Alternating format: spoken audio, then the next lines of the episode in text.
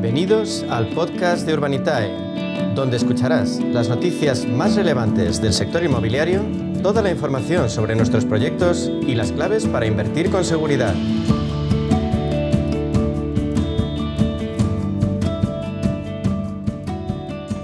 Saben que a media sesión tiene el reto, el empeño de incrementar la cultura inversora. Una vía perfecta es el crowdfunding inmobiliario en ese ámbito, lo saben, la referencia absoluta es Urbanitae. Y es por eso que hablamos los próximos minutos con su consejero delegado, con Diego Bestard.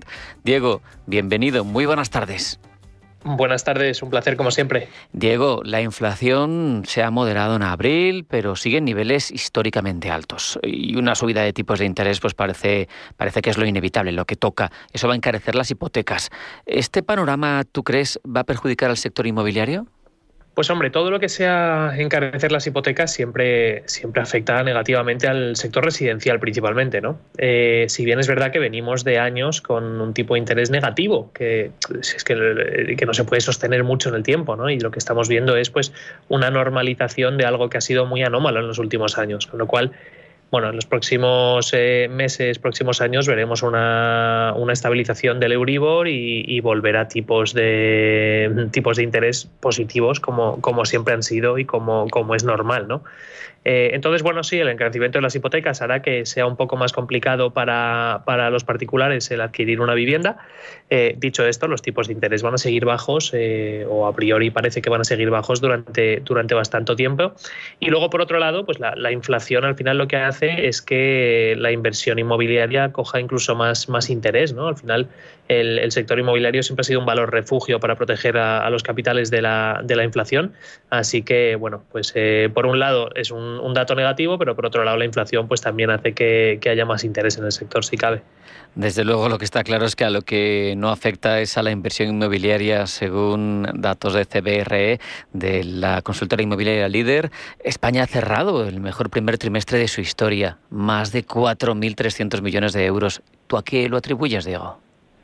Bueno, pues en parte a lo que acabamos de comentar, ¿no? al final el sector inmobiliario es muy atractivo en momentos inflación, donde la inflación está, está en aumento y, el sector pues tiende a, o la inversión inmobiliaria tiende a proteger a los capitales de la, de la inflación y por otro lado pues los vaivenes de los mercados, la incertidumbre que, que estamos viviendo en los últimos dos, tres años, pues desde el COVID a la guerra de, de Rusia con Ucrania, eh, bueno, pues todo lo que estamos viviendo estos años al final hace que, los capitales eh, se, refugien en el valor refugio por excelencia que es el inmobiliario.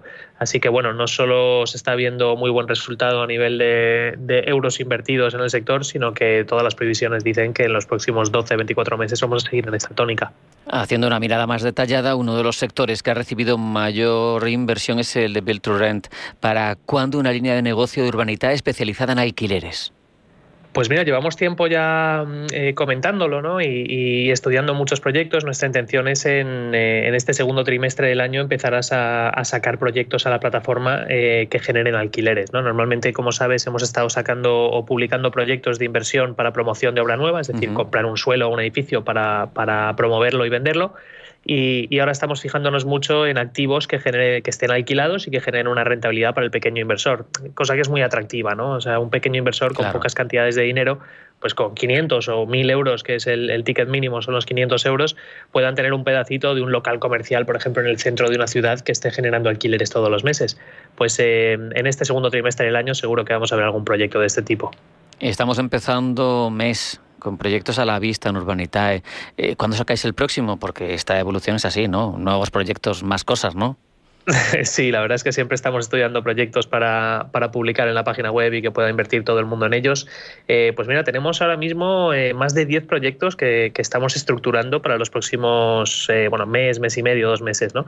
Tenemos uno en Sevilla, tenemos uno en Denia, eh, estamos viendo uno en Alicante que probablemente salga eh, pronto, eh, posiblemente la semana que viene.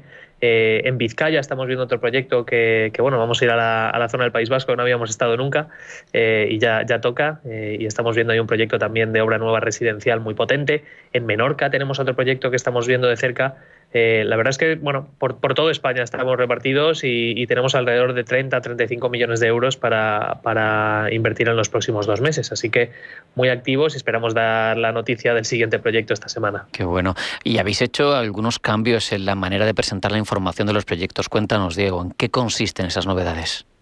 Sí, pues hemos estado hablando con, el supervisor, en este caso CNMV, estos últimos dos, tres meses para, darle a un formato nuevo eh, la manera de, calcular las rentabilidades estimadas. Eh, y desde hace como un mes estamos incluyendo un informe eh, de un tercero, en este caso una tasadora oficial homologada que es Tecnitasa, una de las más grandes de España, donde incluye un informe de, mercado para valorar pues, si las pretensiones del promotor a la hora de poner precios de venta a las promociones que hacemos están en línea con el mercado.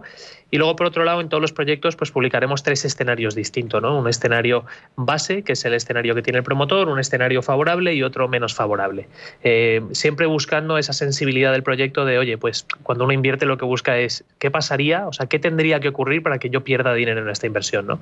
Y entonces estiramos el caso, hacemos el stress test, como aquel que dice, a ver, pues cuánto tendríamos que bajar los precios para poder eh, llegar a ese punto de equilibrio o, incluso perder dinero. ¿no? Así que bueno, vamos a empezar a, publicar este tipo de, escenarios y, además vamos a empezar a respaldar todos los proyectos que subamos con un, con un, eh, tercero de confianza que pueda valorar también los, business cases del promotor. Vamos que por información y transparencia no va a ser. Eh, Diego, recuérdanos, ¿cuándo se recupera la inversión en los proyectos de Urbanitae? Bueno, pues cada proyecto es, eh, es muy distinto uno de, otro. Eh, tradicionalmente los proyectos tienden a, tardar o, a durar entre 12 meses, que suele ser el más corto, aunque hemos hecho algún proyecto de 8 o 9 meses, eh, a los proyectos que, bueno, pues que tienen más duración y, pueden llegar hasta los 3 años. ¿no? Incluso hemos hecho algún proyecto de 34 meses, que ha sido el, históricamente el más largo. pero bueno, suelen ser entre 1 y 3 años la, la duración de nuestros proyectos. Y para terminar, para quien tenga dudas sobre alguno de los proyectos o sobre incluso el funcionamiento de Urbanitae, ¿os pueden preguntar directamente? Hombre, por supuesto, siempre deben. Cuando cualquier duda que haya, lo mejor es preguntar. Eh, y yo siempre doy una sola, una sola recomendación a la hora de invertir. Bueno, dos principales, ¿no? Primero, diversificar y dos, entender exactamente en lo que se está invirtiendo. Eh, y para ello pueden contactar con nosotros cuando quieran, ¿no? Eh, nosotros somos una, una, plataforma online, pero tenemos las oficinas en la calle Castelló 23 aquí en Madrid. Pueden venir a vernos. Pueden ir a la página web que es www.urbanitae.com o llamarnos. El número de teléfono es el 911 23 25 22. Pues dicho queda, no hay que quedarse con preguntas en el tintero y hay que apostar por esa diversificación que ofrece Urbanitae. Diego Bestart, consejero delegado de Urbanitae, muchas gracias, un placer. Hasta la próxima. Muchas gracias, un placer.